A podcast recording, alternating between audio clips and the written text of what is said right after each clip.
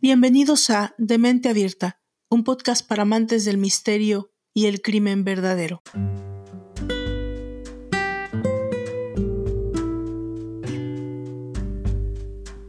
Es bastante común que aceptemos el término asesino como sinónimo de psicópata.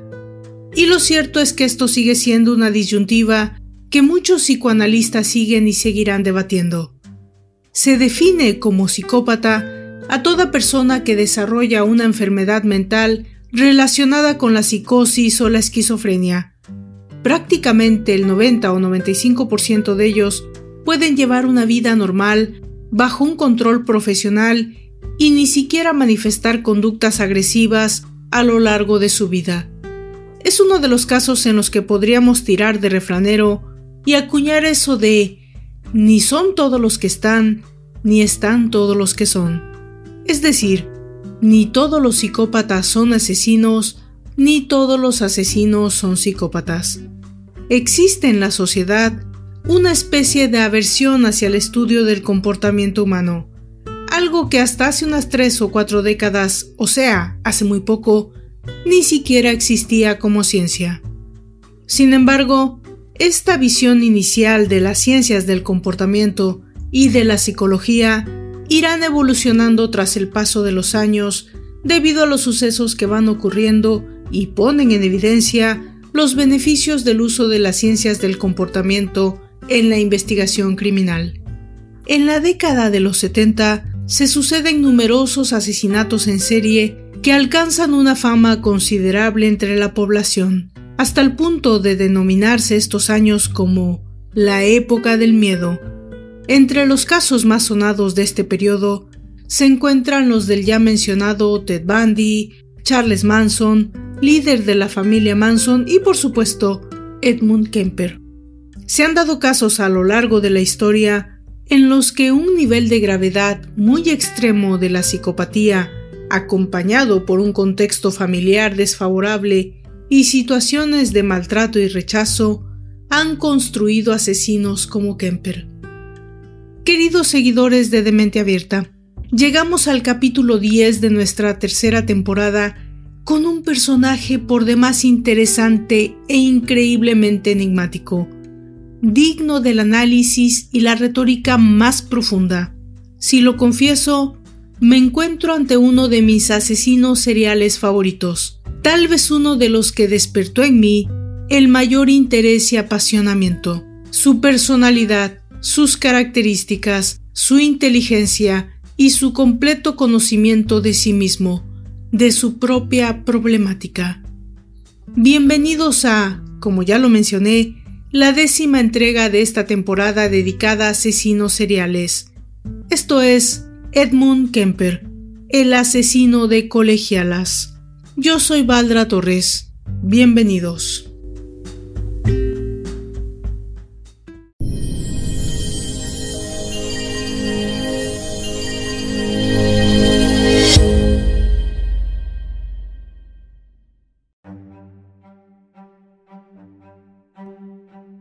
Edmund Kemper III nació en 1948 en Burbank, en California, como el hijo de Clarnell y Edmund Kemper. La pareja tenía tres hijos, pero él era el único varón. Edmund Emil Kemper II era un veterano de la Segunda Guerra Mundial. Posteriormente trabajó en pruebas de armas nucleares en las Islas Marshall. Después de regresar a California, comenzó a trabajar como electricista. Clarnell se quejó de la naturaleza inferior del trabajo de su esposo, quien años después descubrió que las misiones suicidas durante la guerra y las pruebas de bombas nucleares no eran más que una comparación con vivir a su lado. También afirmó que su vida con su esposa le había dejado una huella mayor que los 390 días que pasó al frente. Kemper pesaba 5.9 kilos cuando era recién nacido y a los cuatro años era 12 centímetros más alto que sus compañeros. Era un niño muy inteligente, pero con una tendencia sádica hacia los animales. Cuando tenía 12 años, quemó vivo a un gato, le cortó la cabeza a un animal muerto y se la volvió a unir. Kemper afirmó más tarde que disfrutaba mintiendo a su familia sobre el gato desaparecido. A la edad de 13 años, mató a otro gato. Lo hizo cuando decidió que el gato prefería a su hermana pequeña, Aline Lee. Guardó las partes del cuerpo del animal en el armario hasta que su madre las encontró. El mundo de la imaginación del joven Kemper era realmente oscuro. Realizaba rituales con las muñecas de su hermana menor, cuya culminación era cortarle la cabeza y las manos a los juguetes.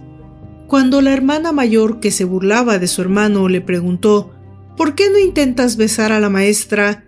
Él respondió Primero tendría que matarla. El propio Kemper recordó que cuando era niño se escapaba de la casa armado con una bayoneta de su padre y se colocaba frente a la casa de su maestra de segundo grado para mirarla por la ventana.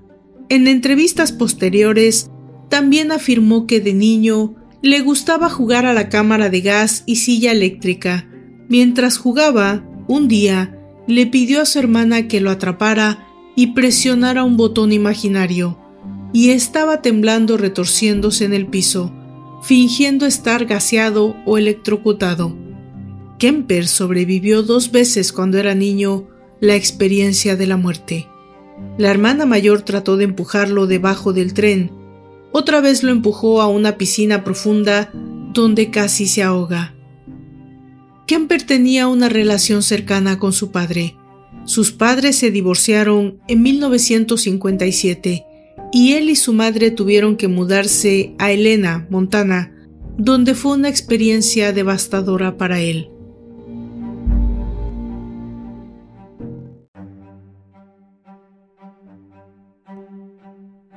La relación de Kemper con su madre no fue sencilla. Clarnell Elizabeth Kemper era neurótica y una persona dominante que sufría de alcoholismo usó violencia física y mental contra su hijo. A menudo lo hacía dormir en el sótano porque, según afirmó, temía que pudiera lastimar a sus hermanas. También se burlaba de su altura. Ed Kemper medía 193 centímetros a los 15 y lo llamaba burlonamente monstruo. Temiendo que su hijo pudiera volverse homosexual, se negó a abrazarlo, al mismo tiempo que le decía continuamente que le recordaba a su padre y que ninguna mujer lo amaría jamás. Kemper luego describió a su madre como una persona enferma y mala. Clarnell Kemper probablemente sufría de un trastorno de tipo límite. Kemper, de 15 años, se escapó de la casa de su madre con la intención de vivir con su padre en Van Nuys. Cuando llegó allí, se enteró de que su padre se había vuelto a casar y tenía un hijastro.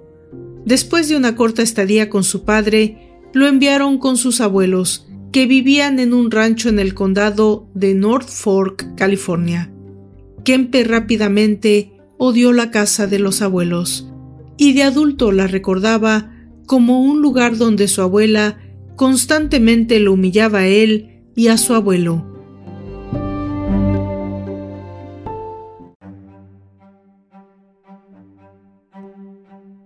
El 27 de agosto de 1964, Edmund, de 15 años, tuvo una discusión con su abuela Maudie Kemper en la cocina.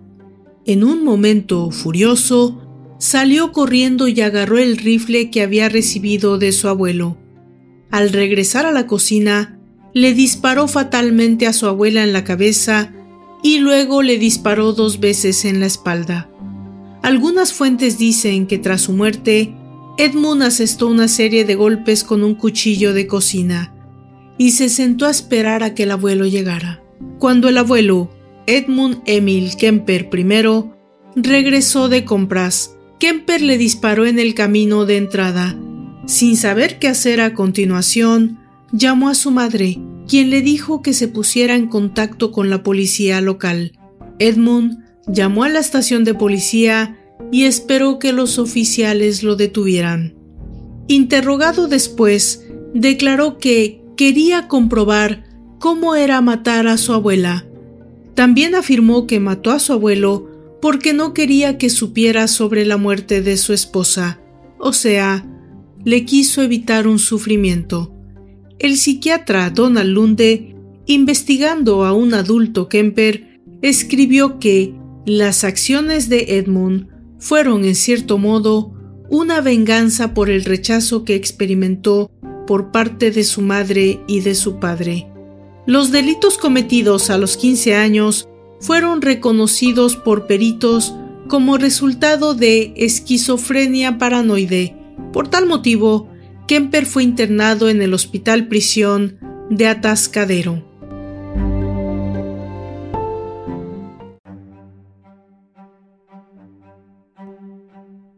Durante su estancia en Atascadero, Edmund fue sometido a más vigilancia. Tanto los psiquiatras como los empleados del centro dudaban de la veracidad del diagnóstico realizado por los psiquiatras forenses.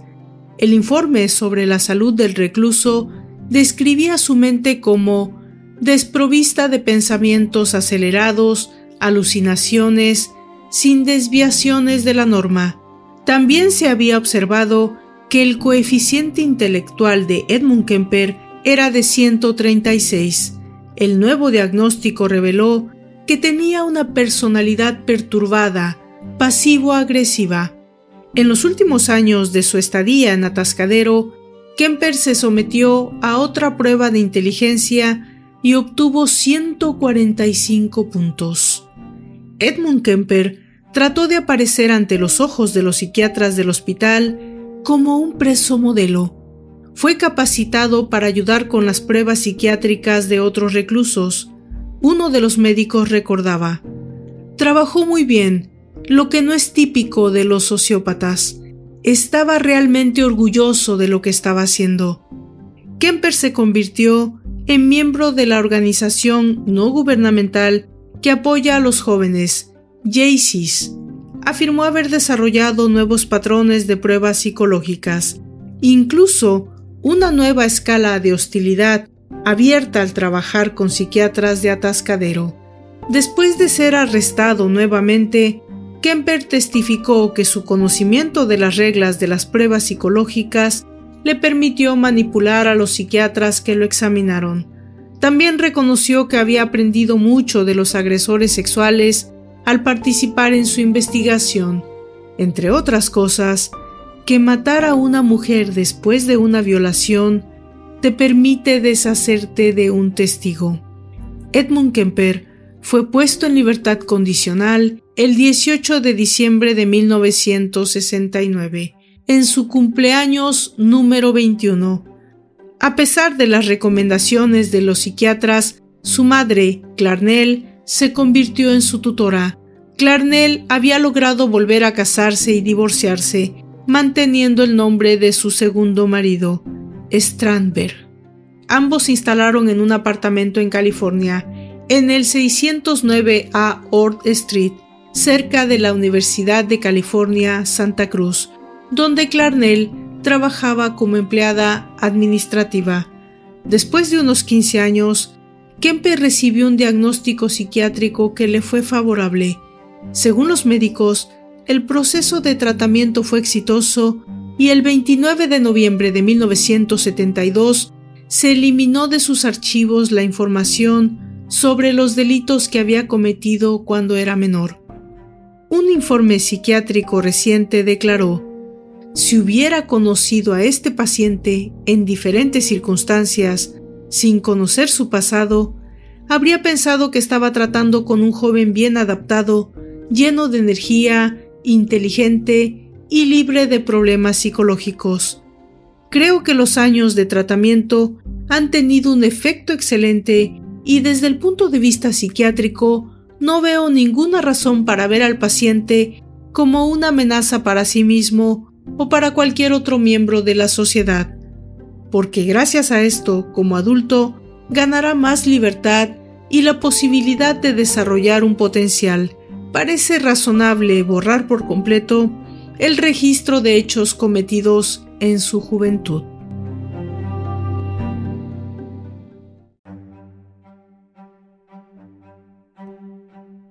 Kemper estaba matriculado en la universidad, que era uno de los requisitos para la libertad condicional. Quería ser policía, pero su solicitud fue rechazada porque era demasiado alto. Cuando salió de la cárcel de Atascadero, medía 206 centímetros, lo que le dio el sobrenombre de Big Ed.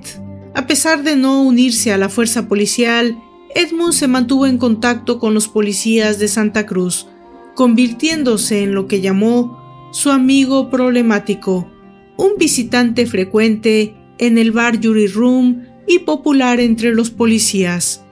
Antes de conseguir un empleo permanente en el Departamento de Transporte de California, tenía muchos trabajos menores. Mientras tanto, su relación con su madre se volvió cada vez más tóxica y hostil, y sus vecinos solían escuchar discusiones provenientes de su casa. Al descubrir sus peleas con su madre, Edmund declaró, Luchamos terribles batallas con mi madre, llenas de violencia y maldad. Nunca antes había discutido con nadie de una manera tan horrible. En otras circunstancias, los puños se habrían puesto en movimiento, pero seguía siendo mi madre, y no podía convencerla como lo haría con otro hombre. Mi madre seguía provocándome. Recuerdo la gigantesca fila que comenzó sobre cepillarse los dientes. Cuando Kemper logró ahorrar algo de dinero, se mudó a Alameda, donde vivía con un amigo. A pesar de mudarse, todavía no podía liberarse de su madre. Clarnell lo llamaba regularmente y lo visitaba sin previo aviso. Además, los problemas económicos lo obligaron a ponerse en contacto con ella varias veces. Después de unirse al departamento de carreteras, Kemper comenzó a salir con una estudiante de Turlock High School de 16 años, con quien más tarde se comprometió. Ese mismo año se compró una motocicleta y se vio involucrado en un accidente de tráfico, conducido por un automóvil. Resultó gravemente herido. Después de demandar al conductor, recibió 15 mil dólares en daños. En 1969, con el dinero que ganó, compró un Ford Galaxy. Mientras conducía por el vecindario, notó que muchas mujeres viajaban de autostop. Comenzó a guardar bolsas de plástico, cuchillos, mantas y esposas en el auto. Inicialmente, llevó a las mujeres sin tomar ninguna medida en su contra, hasta que sus impulsos criminales se activaron. Tomó a unas 150 autoestopistas. Llamó a la necesidad emergente de matar pequeñas puñaladas, pequeños aples, a los que sucumbió.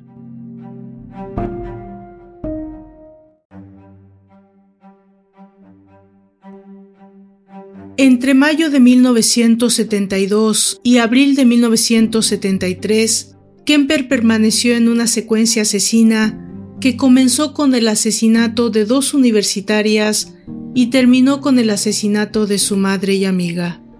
Al ofrecer un paseo a las niñas, las llevó a lugares apartados donde las mató estrangulándolas de varias maneras, disparándoles o apuñalándolas con un cuchillo se llevó los cuerpos de las asesinadas a casa, donde les cortó la cabeza, con las que luego practicó irrumatio.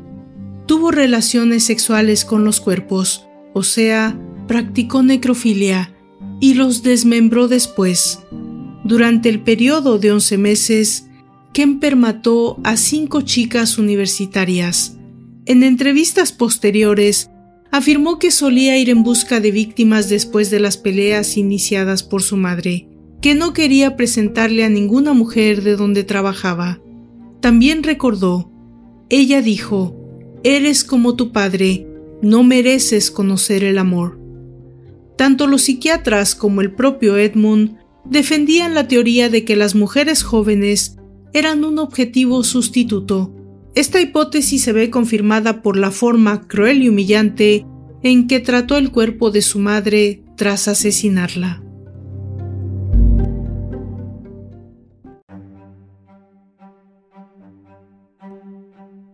El 7 de mayo de 1972, Edmund conducía hacia Berkeley. interceptó a dos estudiantes de la Universidad de Fresno. Sin avisar a sus pasajeras, luego de una hora de conducción, cambió imperceptiblemente su ruta hacia un bosque solitario cerca de la Alameda. Conocía este lugar por su trabajo en el departamento de carreteras. Kemper al principio solo pensó en violar a las chicas, pero recordando el consejo de los violadores en serie de la prisión de Atascadero de no dejar testigos del crimen, primero esposó a Miriam Pez y encerró a Anita Luchesa en el maletero. Luego las mató, estrangulándolas y apuñalándolas. Más tarde confesó que cuando le estaba poniendo las esposas accidentalmente, pasó el dorso de la mano por sus pechos, lo que lo avergonzó lo suficiente como para incluso decir algo como Dios, lo siento, para quitarle la vida después de unos minutos. Edmund metió los cuerpos de las mujeres en el maletero del Ford Galaxy y regresó a su apartamento. En el camino fue detenido por la policía debido a una luz trasera rota, pero el oficial no descubrió los cuerpos de las víctimas en el maletero. Como el compañero de cuarto estaba ausente, Kemper llevó los cuerpos al apartamento sin ningún problema, donde les tomó fotos, los violó y luego los desmembró. Los cuerpos desmembrados fueron empacados en bolsas de plástico para ser arrojados cerca de Loma Prieta. Separó las cabezas de las víctimas de los cuerpos y las arrojó a un desfiladero de montaña, practicando previamente con ellas y rumatio.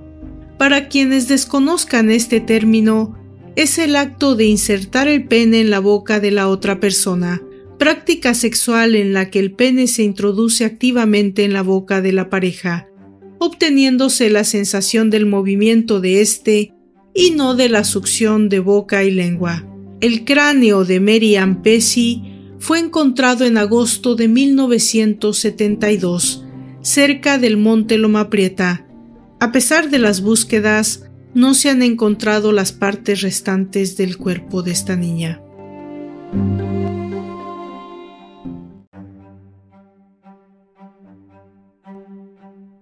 En la noche del 14 de septiembre de 1972, Kemper ofreció llevar a Aiko Ku, una niña de 15 años de origen coreano-letón. La adolescente había decidido hacer autostop porque perdió su autobús camino a una clase de baile. De nuevo llevó a la víctima a un lugar apartado. Apuntando a Q con el arma, accidentalmente cerró la puerta del auto mientras estaba afuera, pero logró influir en la adolescente y persuadirla de que abriera la puerta. Luego, al estrangular a Q, la dejó inconsciente, la violó y la mató. Luego metió el cuerpo en el maletero y fue a un bar cercano a tomar unas copas. Al salir del bar, abrió el maletero y admiraba a su presa como un pescador. Luego regresó al apartamento. En casa, abusó sexualmente del cadáver de Q y lo desmembró como antes lo había hecho con las otras dos chicas la madre de Aiko, Ku, denunció la desaparición de su hija a la policía. A pesar de esto y cientos de folletos pidiendo información sobre los desaparecidos, no fue posible establecer lo que le pasó a Aiko. El 7 de enero de 1973, Kemper, que ya se había mudado con su madre de nuevo, conducía su automóvil por el campus de Cabrillo College. Llegó a la autopista y allí subió a su auto a Anne Cindy Schall, de 18 años. Luego de llevar a la víctima al bosque, le disparó con una pistola calibre 22, metió el cuerpo en el baúl y lo llevó a la casa de su madre, donde lo escondió en un armario para pasar la noche. Cuando su madre se fue a trabajar esa mañana, Kemper abusó sexualmente del cuerpo de Cindy y luego lo desmembró y cortó la cabeza en la bañera de su madre. También quitó la bala de la pistola. Kemper mantuvo la cabeza de Cindy durante varios días. Practicaba regularmente irrumatio con ella antes de enterrarla en el jardín. Frente a las ventanas del dormitorio de su madre. Más tarde explicó que a la madre siempre le gustó que la gente la mirara. Se deshizo del resto del cuerpo arrojando los restos por el acantilado. En las próximas semanas, todos los fragmentos, excepto la cabeza y la mano derecha, fueron encontrados y los juntaron como rompecabezas macabro. La policía y el patólogo encontraron que Cindy Scholl había sido masacrada hasta la muerte y su cuerpo cortado en pedazos con una sierra eléctrica.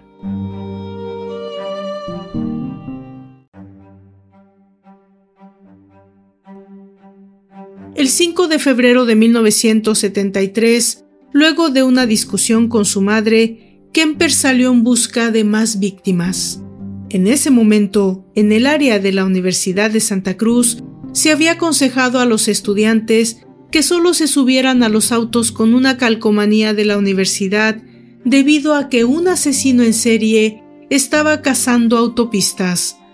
Como la madre de Kemper trabajaba en la universidad, Edmund tenía una pegatina. Ofreció llevar al campus universitario de Rosalinda a Heather Thorpe, de 23 años, y Alice Helen Allison Liu, de 20 años. Según el propio testimonio de Kemper, Rosalinda Thorpe subió primero al auto, lo que también convenció a Allison Liu. Luego de disparar a las niñas con una pistola calibre 22, el asesino envolvió los cuerpos en mantas y los llevó a la casa de su madre. Esta vez les cortó la cabeza en el coche y se llevó los cuerpos a casa para ser abusados sexualmente. Luego desmembró el cuerpo, sacó las balas para dificultar la identificación y a la mañana siguiente esparció los fragmentos del cuerpo. Algunos de los restos fueron encontrados una semana después en el Eden Canyon. Otros fragmentos fueron encontrados en marzo cerca de la carretera estatal. Cuando se le preguntó por qué había cortado la cabeza de las víctimas antes del coito, Kemper explicó, las cabezas eran un poco como trofeos. Ya sabes, hay de todo en la cabeza, cerebro, ojos, boca. La cabeza es una persona, cuando era pequeño me decían, te cortas la cabeza, el cuerpo muere. Sin cabeza, el cuerpo no es nada. Bueno, tal vez eso no sea del todo cierto. Queda bastante en el cuerpo de la niña sin cabeza.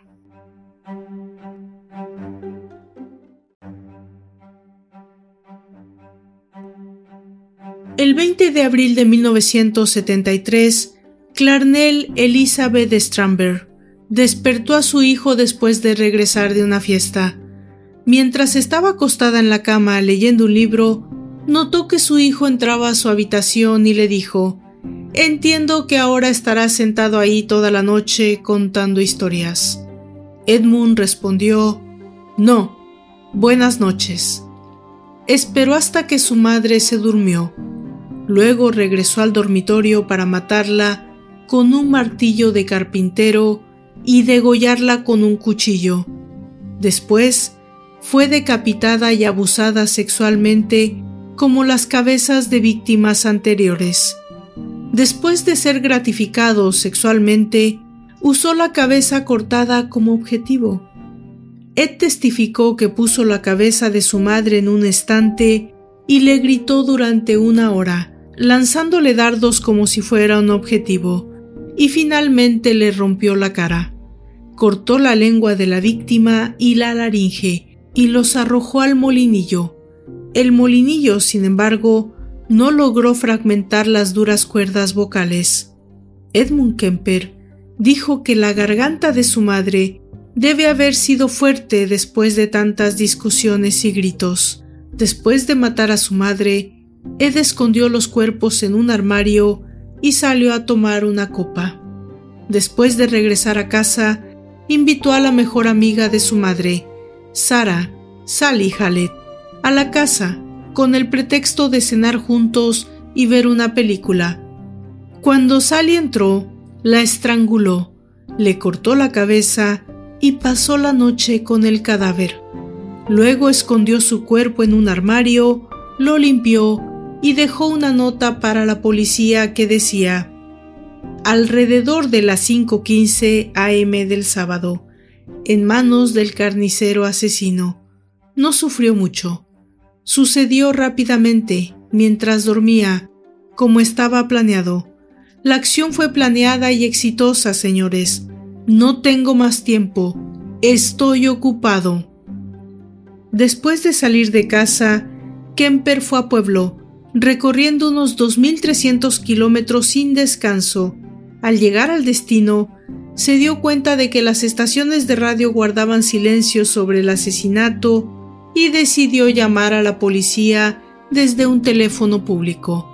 El policía de turno no tomó en serio la confesión del crimen y ordenó a Edmund Kemper que llamara más tarde. Una hora más tarde, Ed volvió al teléfono y habló con un oficial de policía que conocía personalmente. Confesó haber matado a su madre y a Sarah Hallett y esperó a que llegara la policía. Detenido, también confesó haber matado a seis mujeres jóvenes. Cuando se le preguntó por qué había decidido entregarse a la policía, respondió, Se ha logrado el objetivo más importante. Mis acciones no tenían otro propósito. Solo estaba perdiendo el tiempo. No pude soportarlo más. En el punto en el que estoy ahora, me doy cuenta de la locura de toda la situación. En un momento de agotamiento casi total, todo lo que tenía era decir, al diablo con eso, y admitirlo.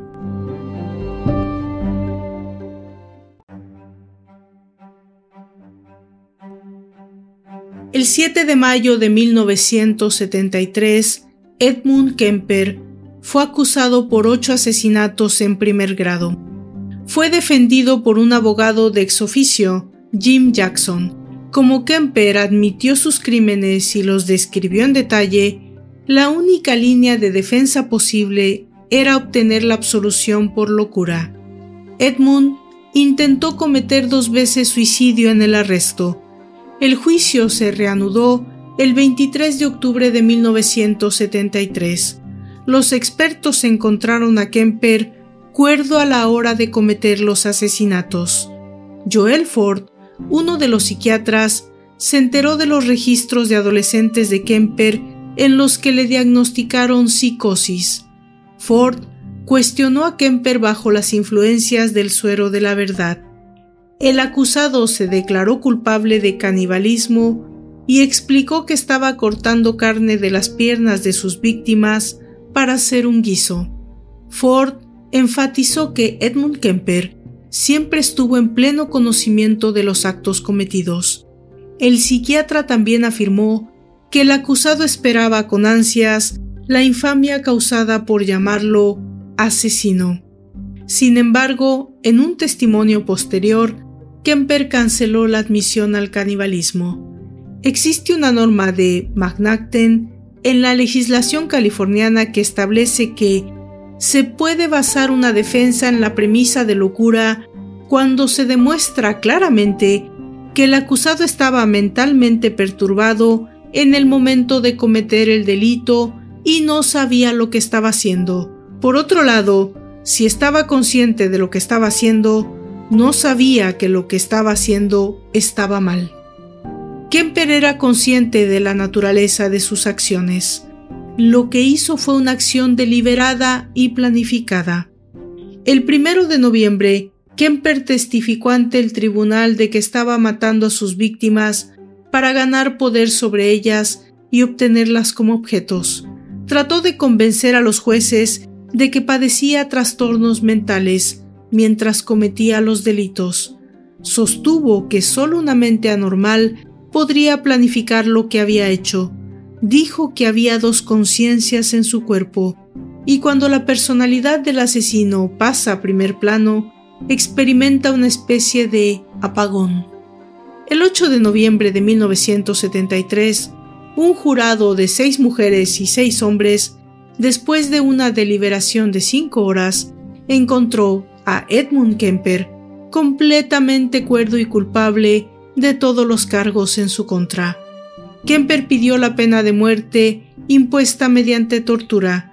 Sin embargo, debido a la moratoria de la pena de muerte vigente en ese momento, fue condenado a siete cadenas perpetuas. El Centro Médico de California en Vacaville fue designado como lugar de su sentencia.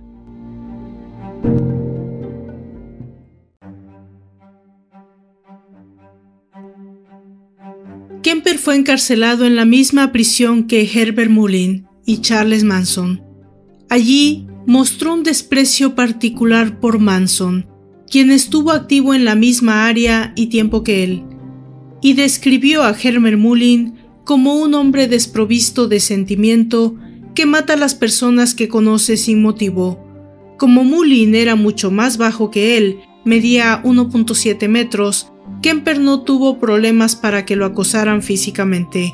También manipuló a sus compañeros de prisión. Edmund Kemper afirmó que Mullin tenía la molesta costumbre de cantar y molestar cuando alguien intentaba ver la televisión. Así que lo rocié con agua para que se callara, y cuando fue cortés, le di cacahuates. A Herbie le gustan los cacahuates. Fue efectivo. Pronto comenzó a preguntar si podía cantar. Esto se llama modificación del comportamiento. Entre otros presos, Kemper es visto como un preso modelo. Fue el responsable del calendario de reuniones entre los presos y un psiquiatra. Mostró talento en la fabricación de utensilios de cerámica. También fue maestro de muchos audiolibros preparados para ciegos. Supervisó el programa de la prisión de su preparación y pasó más de 5.000 horas en el estudio, preparando varios cientos de grabaciones. Dejó de trabajar en 2015. Recibió su primer informe de una violación de la prisión en 2016 por negarse a proporcionar una muestra de orina. Kemper ha concedido muchas entrevistas en prisión. En 1982 apareció en un episodio de la serie documental The Killing of America. En 1984 apareció en el documental Murder, sin motivo aparente. Las entrevistas con él contribuyeron a comprender cómo funcionan las mentes de los asesinos en serie. El profesor del FBI, John Douglas, describió a Kemper como uno de los presos más inteligentes que jamás haya conocido, con la capacidad de este tipo de delincuentes para ver lo que se ha cometido en muchas entrevistas, Kemper habló sobre la naturaleza de sus crímenes. Como dijo, lo hizo para evitar que otros como él mataran. Cerca del final de la película de Asesinato sin motivo aparente, él dijo, probablemente haya alguien entre el público que quiera matar y se sienta enfadado, aunque todavía no lo ha hecho y trata de reprimir el sentimiento o está convencido de que lo tiene bajo su control. Esta persona necesita hablar con alguien al respecto. Confíe en alguien lo suficiente para conocer y hablar sobre lo que no es un crimen. Pensar no es un crimen. Reemplazar pensamientos por acciones no es solo un crimen, es algo terrible. Una vez que comienza a revelarse no tiene fin y es difícil de parar. En 1979, Edmund Kemper hizo uso de la opción de solicitar una libertad condicional. Su solicitud fue rechazada, como en 1980, 81 y 82. Edmund no aprovechó la opción de solicitar la libertad condicional en 1985.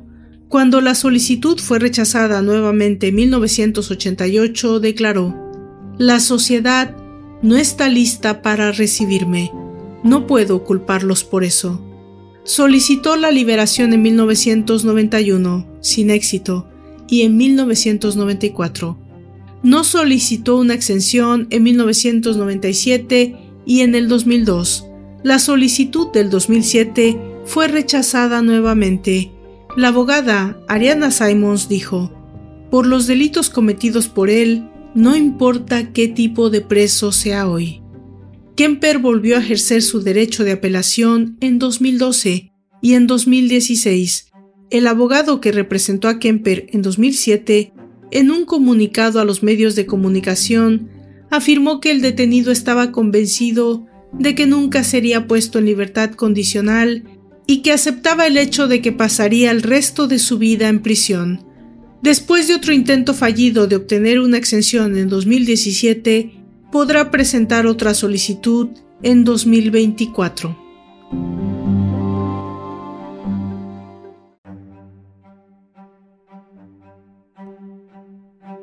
De esta manera hemos llegado al final de este largo y apasionante capítulo de la tercera temporada de Demente Abierta Podcast que decidimos dedicar a asesinos seriales. Yo los invito a que me sigan en mis redes sociales, a que si están escuchando desde el canal de YouTube le den me gusta, le hagan clic a la campanita, se suscriban y lo compartan en sus redes sociales. Visítenme en Facebook, en Twitter, en TikTok y en todos los canales de podcast. Yo soy Valdra Torres y me despido de ustedes. Hasta la próxima.